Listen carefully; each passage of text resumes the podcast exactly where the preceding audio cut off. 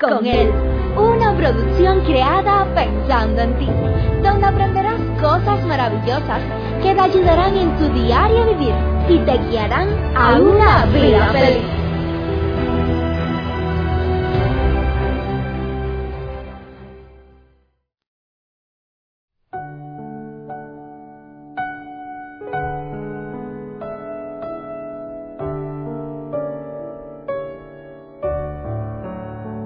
Tiene ninguna importancia en mi vida. Nunca ha sido importante ni nunca lo será. Era un grito de exclamación, exclamación de un joven que había logrado liberarse de las garras de su padre, de las garras de su hogar, donde por años había tenido que estar sujeto, subyugado a una esclavitud de abuso, de maltrato verbal, de abuso físico.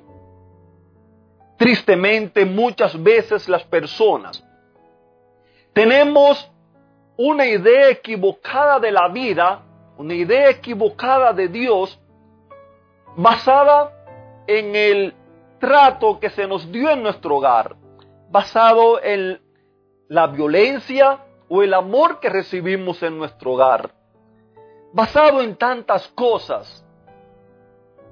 ¿Será que hoy le estoy hablando alguna persona que se encuentra rebelde, alguna persona que para él o para ella Dios no vale nada, Dios no importa nada.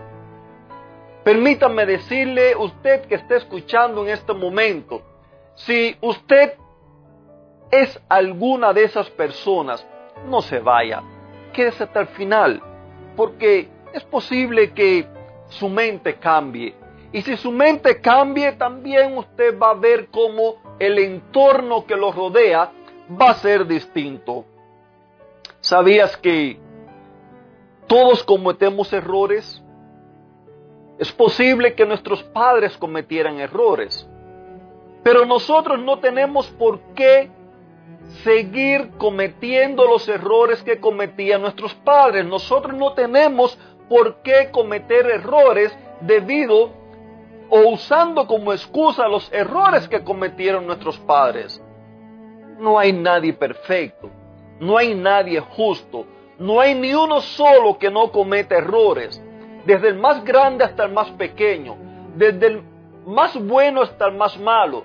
Todos, absolutamente todos, cometemos errores. Todos sufrimos pérdidas que no podemos recuperar. Todos afrontamos dolor, persecución, tragedias, carga y desilusiones que no podemos sobrellevar solos. Lo bueno es que tampoco no tenemos que sobrellevarla solos. La Biblia nos habla, nos enseña.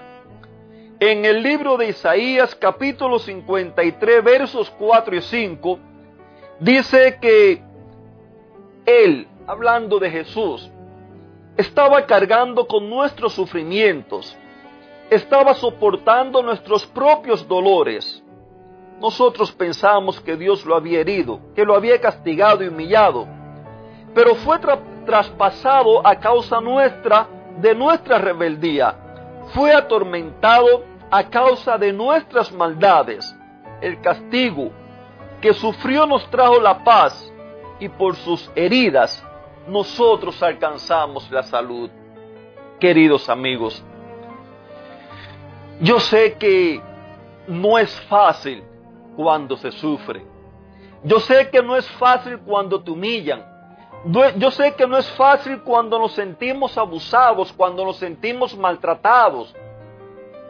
Pero permítame decirle que Jesús cargó con todas nuestras abusos, con todas nuestras dolencias, con todas nuestras enfermedades, con todos nuestros dolores, para que el peso de ellos no cayera sobre nosotros.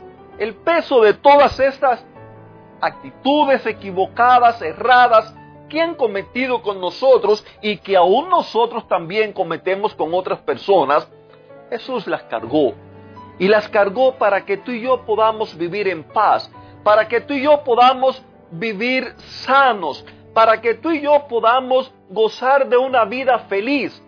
Muchas veces te he dicho o les he dicho que el propósito de Dios para cada uno de nosotros es que gocemos de una vida feliz. Y muchos en este mundo de sufrimiento, en este mundo de maldad, de dolor, donde existen padres abusivos, donde existen padres dictadores y controladores, donde existen esposos maltratadores, abusadores, controladores, donde existen mujeres que en muchas ocasiones abandonan a sus hijos, donde existe de todo tipo de maldad, Dios hizo la provisión para que a pesar de todas esas cosas, usted y yo podamos vivir en paz. Usted y yo podamos vivir una vida en victoria. No tenemos por qué quedarnos aplastados, no tenemos por qué andar por caminos cerrados, caminos equivocados, por el hecho que alguien actuó mal con nosotros. Ese es un problema de él. Ahora, la manera como usted y yo actuamos, ese es nuestro problema. ¿Sabías que la gratitud transforma la negación en aceptación? ¿Transforma el caos en el orden? ¿Transforma la confusión en claridad?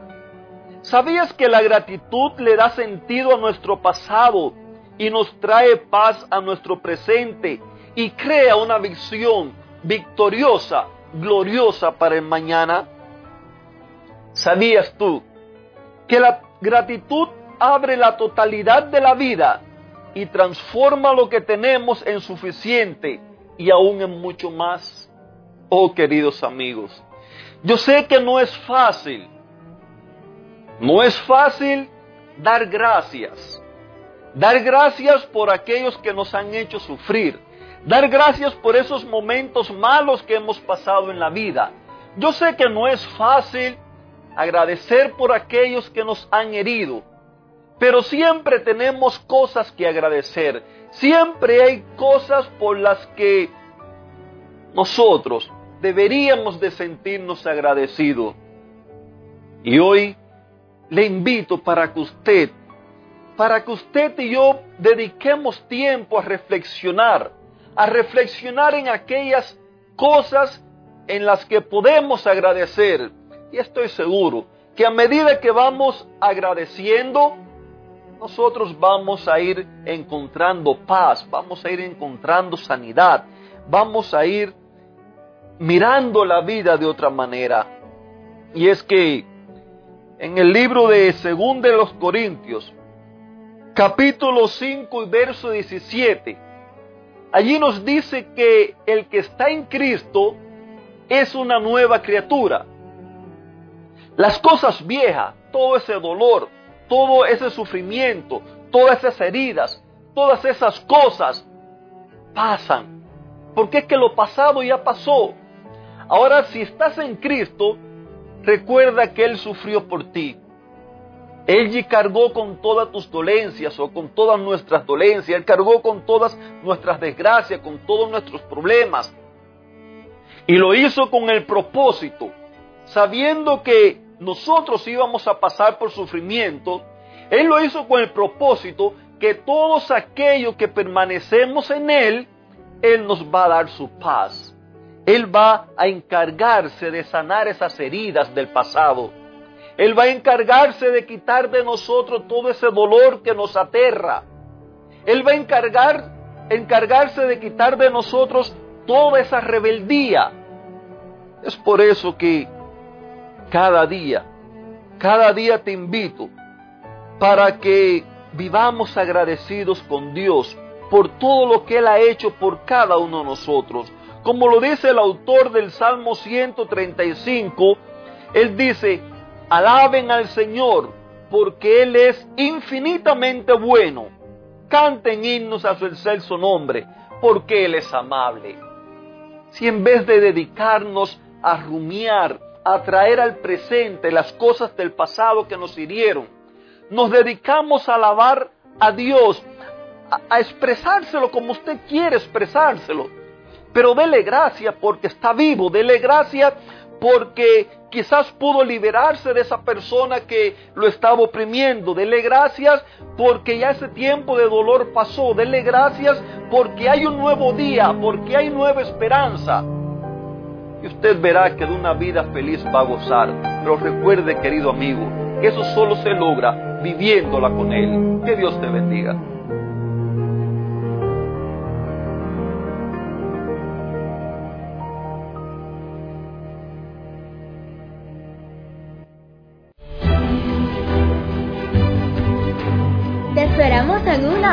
Próxima. Recuerda que nos puedes encontrar en nuestras plataformas digitales iBox, Anchor y Facebook bajo el título Vívela con Él. Que la paz, el gozo y la bendición de Dios sean contigo.